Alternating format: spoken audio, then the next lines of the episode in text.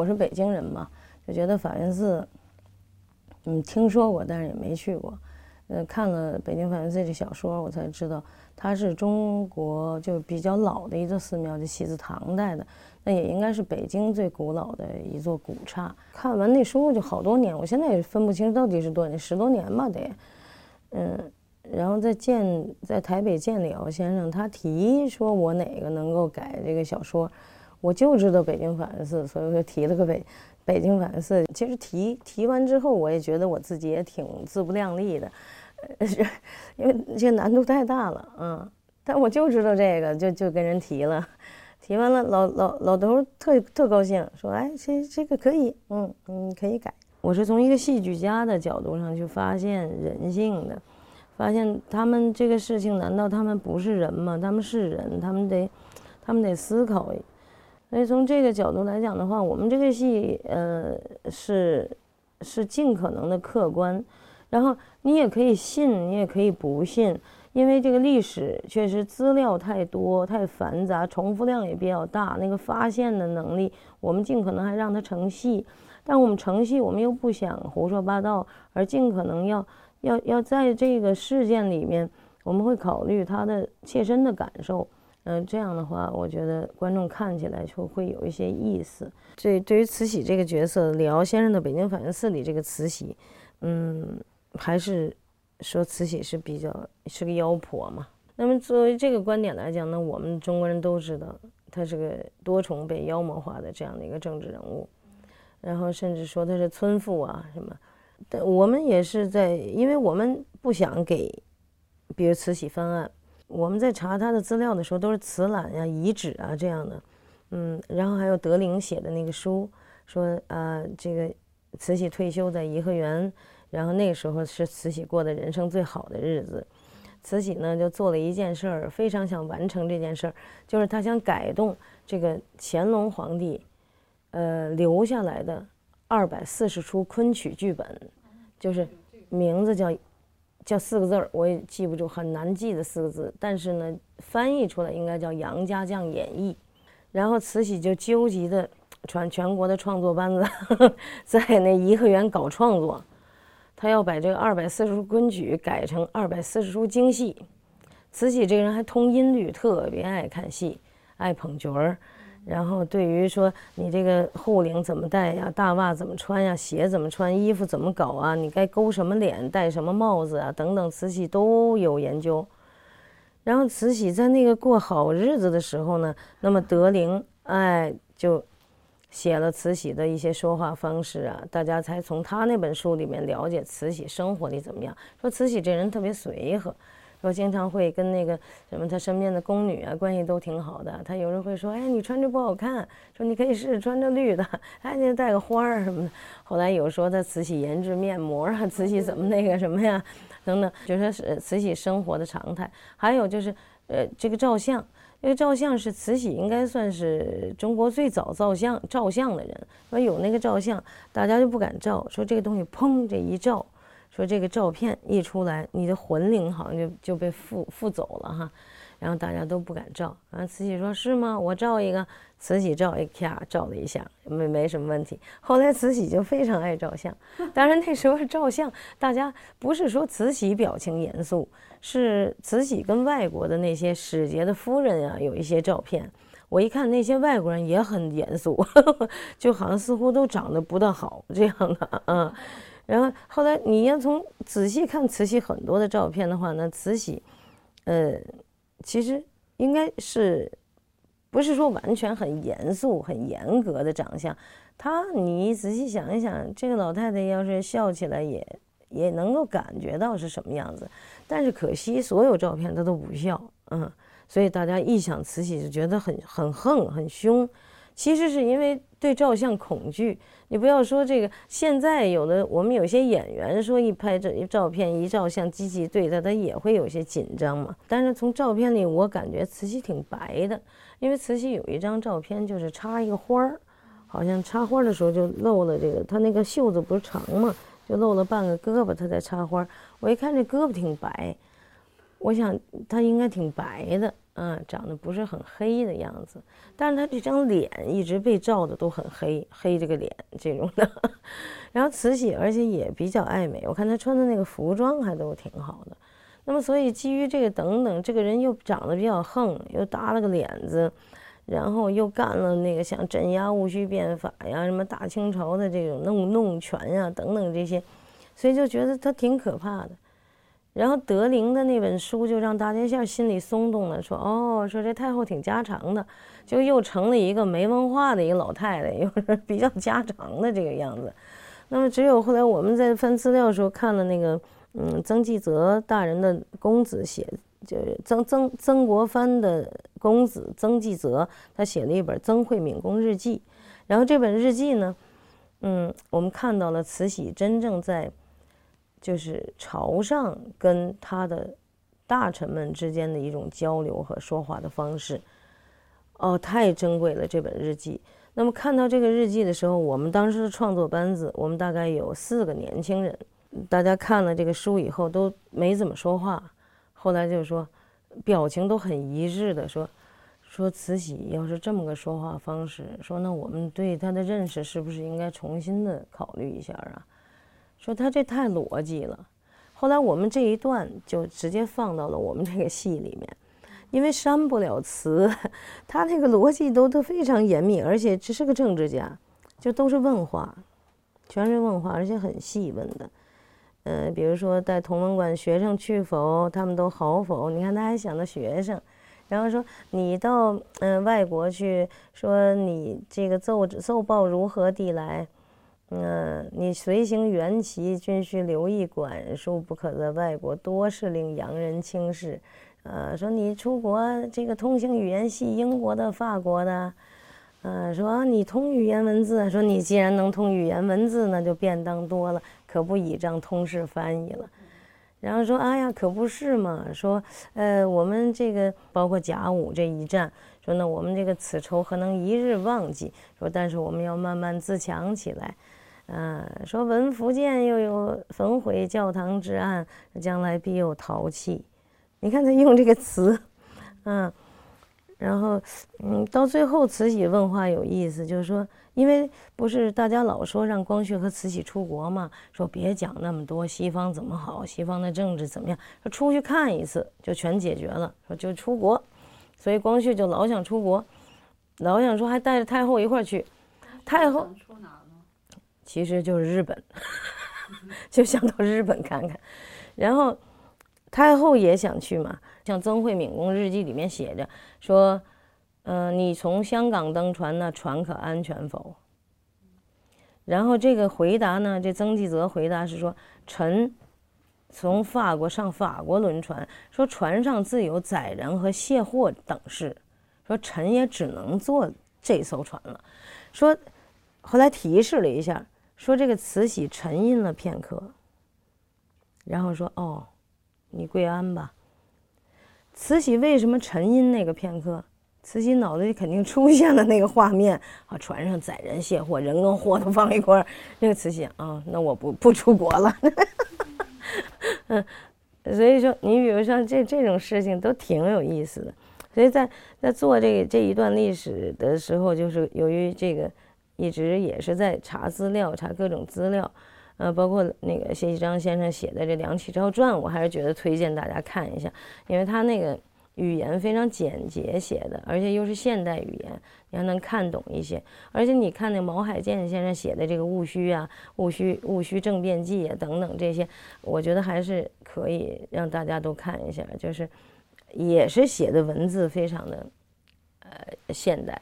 嗯，就看起来不累。那么慈禧对光绪，永远慈禧会说两件事儿：一，小时候肚脐眼发炎，然后怎么把这孩子哭啊闹啊，谁管老妈的样子什么都没戏。然后慈禧给抱着，跟他一块儿睡，就当这个自己亲儿子带。然后光绪呢，怕打雷，一打雷这孩子就到处跑，就害怕。这个慈禧又哎搂他睡觉。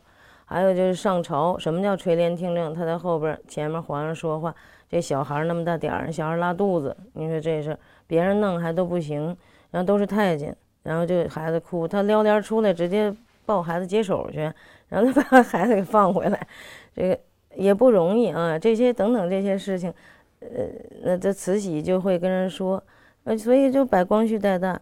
那光绪呢，这个小孩，嗯，长得很温和，长得很漂亮，呃，也挺招人喜欢的。其实太后和光光绪的关系不像大家想的那么恐怖，说光绪看见太后基本就都动不了窝，都得哆嗦什么的，很恐怖。其实，光绪的爸爸是咸丰的弟弟，光绪的妈妈是慈禧的亲妹妹。这个慈禧对这个这个光绪的这个妈呀是感情非常好的，然后这亲上加亲的关系，那么所以说。其实不太像大家想象的那样，慈光绪呢是跟慈禧敢说话的，而且光绪呢应该还比较虽然温和，但有时候会比较任性，因为光绪身体不好，而且光绪应该是全中国最聪明的一个人，不是说光绪是一个很懦弱、很很差的一个皇上啊，光想个变法又很急躁，这样也不是说，因为我们看了一个，就从那个呃故宫博物院，我们我们有。我们这次做法源寺嘛，我们是有介这个介绍信，我们可以看到一些像皇上的朱批，光绪帝的所有的朱批，哎，真是文字好，而那都是秘书记录的，皇上说的话那很严谨的，所以光绪应该是从小像培养一个皇帝也不容易，又要教他骑马，要教他怎么。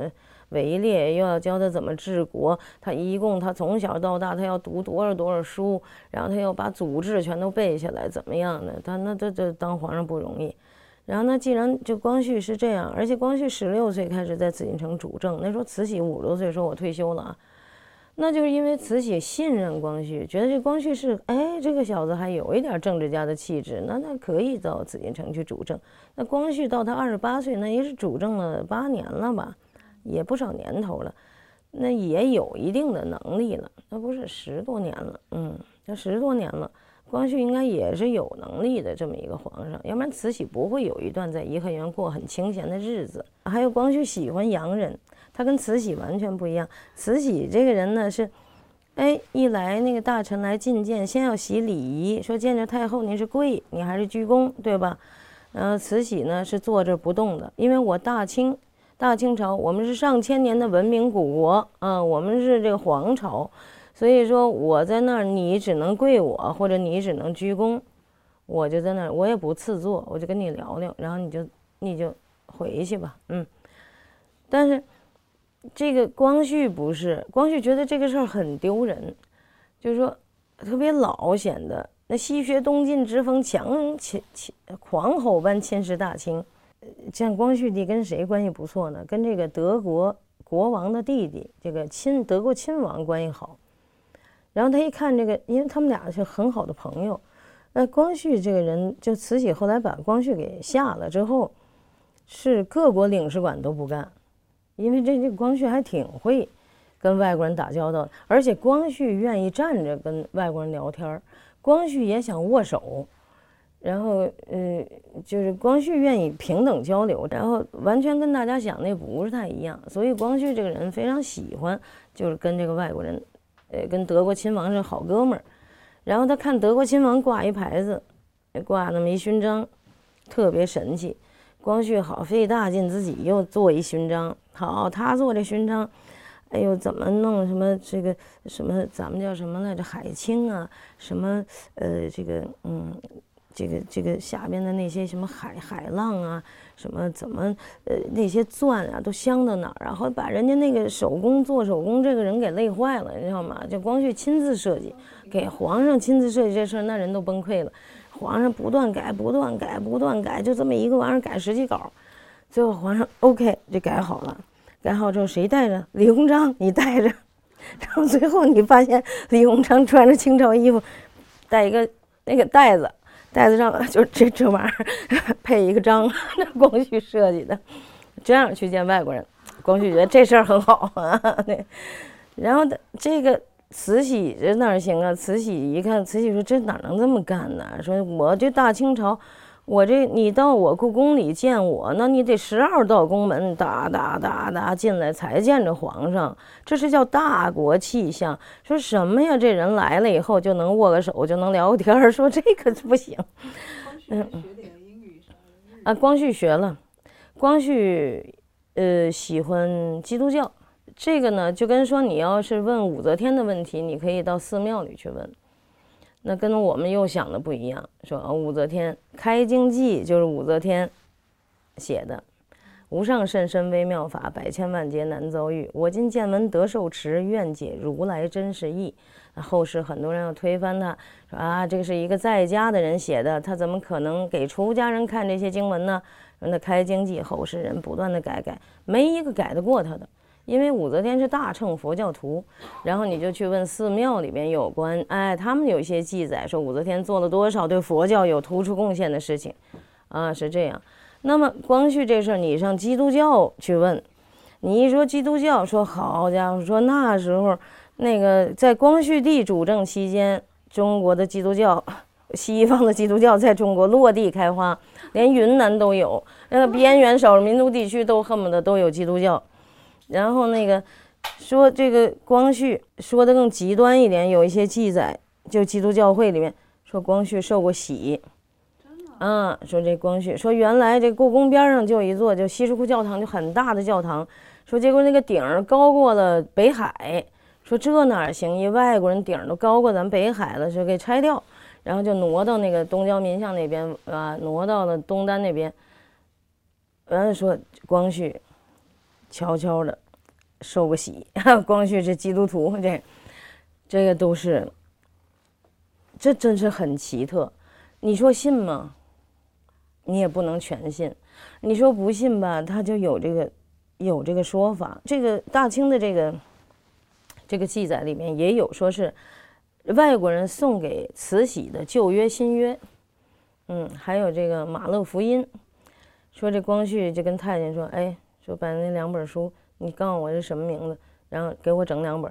啊，光绪就看这个新旧约。哎，恐怕我觉得光绪是会接受这种思想的，嗯。然后还有呢，就是说康有为一生只见过光绪皇帝一个时辰，那么一个时辰应该是两个小时，但是康有为对外说大概四个时辰这么长时间，我想也应该没错。你想他去颐和园，他得等一个小时吧？然后他还等一个时辰，比如他进去，他得跟皇上聊一时辰；他出门从颐和园出来，他可能也得有点时间。综合起来大概是四个时辰，但实际上他见这个光绪帝呢是一个时辰。那么在这个一个时辰里面，光绪帝还把周边的这些太监什么都轰走了。最后就是他俩聊的什么，只有听康有为的了。光绪也没说过这什么。大清的官制呢是这样，六品。以六品官是肯定是不允许见到皇上的，因为这你别说他这官制还是很严格的，说他只有四品以上是可以见皇上。为什么？因为你这个六品官，我我得考验你一下，因为我知道你这个六品刚被提拔出来的，你这个人品到底怎么样，咱们不了解，所以他这个还是挺严格的。但是康有为他是个六品官，康有为是不可能见皇上，所以就在见皇上这过程中就一直受阻。呃，康有为就觉得恭亲王就是害他，不让他 见皇上，其实是实在见不了康有为，所以就是说还得先让大臣们去见，慈禧让见的。慈禧，你别看慈禧也看这个什么，呃，孔子改制考啊，经学伪经考啊，这都是这个康有为写的。那康有为给皇上看他的书嘛，皇上都交给慈禧，慈禧也看，所以慈禧觉得康有为这人也挺有意思的。就让这个大臣们说先见见这个人，因为这种官小嘛。结果见的过程中，这康有为呢就说了一个比较激烈的话。康有为这种人比较有趣，就是就有的时候会充血，脑袋充血。前面聊的都挺正常，结果聊的什么？荣禄就问他，其实荣禄还想深入的了解这个人。荣禄就说：如果你遇到非常的呃，就是阻碍你变法的人，你怎么办？然后康有为说：“那就杀几个二三品大员嘛，法亦便矣嘛。”啊，这话就荣禄他们说：“哇，这个人是一个很狂浪的人。”嗯，其实你现在想起来，康有为他就是一激动，他这个一激动就说这个冒头的话，他觉得自己还挺棒。你说，所以这人政治觉悟有一些低啊，这是我们自己这么认为。那好，这件事情就更加阻碍了他和皇上见面。那么一直到恭亲王去世，那个光绪和康有为才得以见面，而且见了短短的这么一点时间。但是光绪那天晚上是几乎一宿没睡，也很激动。康有为我估计也没睡着觉啊，所以见面之后，可能由于过于的紧张，呃，过于的激动，也没谈出具体什么事儿来。嗯，只是呢。嗯，还是在抓紧时间谈出了一个比发就是比这个军机处还要牛的一件事情。因为从雍正到光绪年间，这个军机处已经完善了。什么东西一完善了，就会有腐败呀、拖沓呀、延误啊，都是老班子了。那么可能有个明确的，就是说，他提出要做个发改委，就是开贸勤殿。开茂勤殿呢，就等于是还是原来的最早雍正帝那个军机处的那个意思，就是重用小臣，重用那个就官官级不高的，来直接提拔到国务院办公厅，直接当这最高领导人的秘书，就这么个事儿。那就这一点的话，那谁说的是对的？比如刚才我说的这个，啊，那又有记载说这件事儿是李端芬大人提出的。呃，不是康有康有为只是个传话的。哦，那戊戌变法有个幕后推手，本来原来是这个支持戊戌变法的是张之洞大人，翁同龢就皇上的帝师，然后还有就是李端芬，一个正二品大员。这个李端芬呢是什么人？这李端芬是梁启超的，呃，怎么讲这关系啊？李端芬。看到了年轻的梁启超，认为这个人是个人才，然后就把自己的堂妹要许给这个梁启超。那么这个堂妹的爸爸是什么人呢？是北京市市长。我看到这个我也挺惊讶，哦，梁启超是有背景的。梁启超这个小孩子为什么跟康先生特好？他被康先生给洗脑了，就第一次听康先生万木草堂听康先生讲一话，马上这小孩崇拜康先生就。就成了他徒弟。那康先生为什么会重视这小孩儿？因为这个小孩儿有家室。其实梁启超本人的父亲应该是个乡村教师，但是由于就娶了这个北京市长的闺女，那梁启超在北京就好办事儿，好多事儿那都是梁启超办的。那么这里边的这个他们家的亲戚就是一个中央常委这样的，就是李端芬大人，那这他是高官。据说是李端芬提的要开茂勤殿这个事情，那么康有为就成了个传话的。但是后来康有为，怎么大家伙都是说是康有为说的这些事儿，所以我就觉得，就说，哎呀，历史啊，就就搞这个东西搞得我太难过了。就是你你你你你刚觉得啊，终于有抓挠了，这事儿对了，哎，下边你再看一个资料又不对，然后你再看就全都不对。那所以就想依赖李敖先生这本书，嗯，因为李敖先生看资料看得多，然后我们俩要聊天的话，李敖先生就说：“哎呀，那个田沁鑫啊，呃，我我这我是干这个的，我就是资料大全，大百科全书，呃，我就因为搞这个学术，所以我们这个资料都掌握的很好，有什么事情你你可以问我，但是。”我有的时候就会问李敖先生，我说：“那现在，比如说最新的一些发现，嗯，可能跟您的又有区别，嗯，你比如说，我说毛泽东最后在这个法源寺里面，嗯，那么咱们开国的这个主席在替他父亲杨昌济在法源寺守了一宿的灵，李敖先生是吗？哎呀，那太好了，哈哈，这个发现很好啊。”这部长篇里边的这些台词，因为词儿非常多，谈话也很多，所以我们就想，那是不是就照李敖先生的这个意思来去写？比如说康有为一上来就康有为，康有为就看见这个大和尚，比如奢法师，而且他提的那个奢字，是他开篇就提到了这个月黑风高夜，袁崇焕袁大都师凌迟处死，有俩人收尸。收完尸好，穿街过过巷，呃，就来到宣武门边上的一个胡同的一个房子里面，里边有一个义士已经把棺材准备好了，然后就把这个袁都师放到里面，又进行了一番冲洗啊等等的，然后呢就把这个扛着棺材就奔了法源寺，到法源寺庙门一开，大和尚等着呢，说：“哎，二位义士，说您才是义士，您能把这个元都师。”那当时这个也很恐怖啊，哈，说夜里收尸，这个都是明确说这是个叛国者，要不然不会凌迟处死。那大家勇气，这几个人勇气可嘉。来了之后，这个大和尚还给做了一堂法事，这哥哥俩就出去了。出去以后，走着走着说：“哎，说哥，说刚才咱来这什么地儿啊？”